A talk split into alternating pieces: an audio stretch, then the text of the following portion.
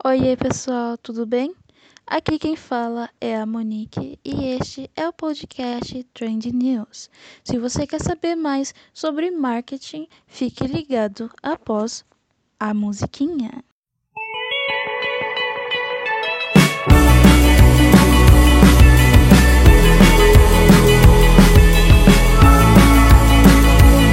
Eu gosto. As You Was, Hairstyles. Eu gosto dele. Hum. É, hoje a gente vai falar sobre o marketing na New York Fashion Week, Paris Fashion Week e a Fashion Week de Milão.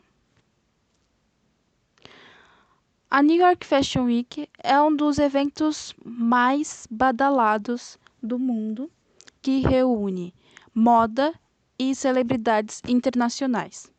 Ela ocorre duas vezes ao ano, é, entre uh, fevereiro e setembro. E nesse ano, a última edição aconteceu entre os dias 9 a 14 de setembro e teve mais de um milhão de menções online durante o evento. A marca Michael Kors liderou com 52% das menções, é, porque é um dos motivos, né, foi que eles trouxeram a idol do grupo Twice chamada Dahyun para desfilar. Isso é o marketing de influência, que gera cobertura em tempo real, discussões sobre a marca e menções sobre as coleções nas redes sociais. Marcas como Tom Ford, Carolina Herrera e Tommy Hilfiger e a brasileira Patty Bo marcaram presença. A inclusão social foi representada por 60 modelos com deficiência e vestuários adaptáveis. Na Fashion Week de Paris, que está rolando, hoje é o terceiro dia, eu estou gra gravando este, este podcast no dia 29 de setembro. E vai até o dia, o dia 4 de outubro. É, tem com os desfiles do Christian Dior, que trouxe famosos como o ator Joseph, Joseph, Joseph Quinn, de Stranger Things, e a cantora Jisoo, do, do grupo de K-pop Blackpink. E, e Yves Saint Laurent, de Paris, também promete. Vou falar daqui a pouquinho deles. A Dior apresentou o prêt-à-porter de primavera e verão com resquícios da alta costura da temporada de outono, né, é, de fevereiro, seria de fevereiro.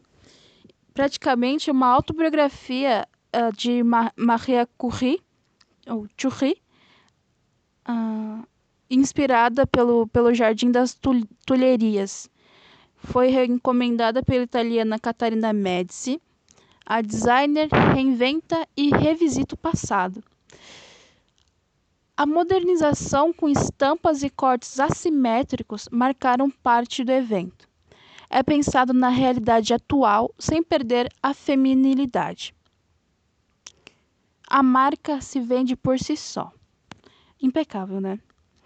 Saint Laurent, com muita sofisticação, elegância e cores sóbrias e terrosas, focou a comunicação do desfile através de posts com fotos de uma piscina e reflexos do sol, mas com a proposta um pouco mais dark e mais sedutora. A mulher de Saint Laurent é dramática e misteriosa. E teve mais moda sustentável, com a marca Botter. A marca usou o material feito de alga marinha, que tem o poder de absorver o dióxido de carbono de forma mais eficaz e também promete, é, promete não, ela tem propriedades benéficas para a saúde. A inovação sustentável é a essência da marca com muita alfaiataria. A Semana de Moda de Milão é, aconteceu entre os dias 20 a 26 de setembro Teve desfiles da Fendi, Prada, Ferragamo e entre outras. Apresentou desfiles com storytelling, combinação entre conceito e criação, criatividade no uso de materiais. E o que foi o desfile da Avave? Lindo, maravilhoso, né? não tenho nem o que falar. Em sua estreia na Milan Fashion Week, a diretora criativa Beth Carson trouxe o conceito do sucesso e fracasso com modelos tropeçando e caindo na passarela em uma coleção que tinha como inspiração a busca pelo dinheiro. É, que seria, na minha visão, seria a busca pelo sucesso, porque ele é cheio de tropeços e, e, e né, tropeços, né? Não, não é um, o sucesso não é uma, uma estrada linear. E, eu acho que é isso que ela quis mostrar. Né?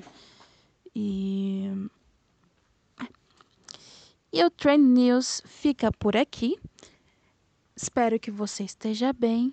E tchau, tchau. Até a próxima.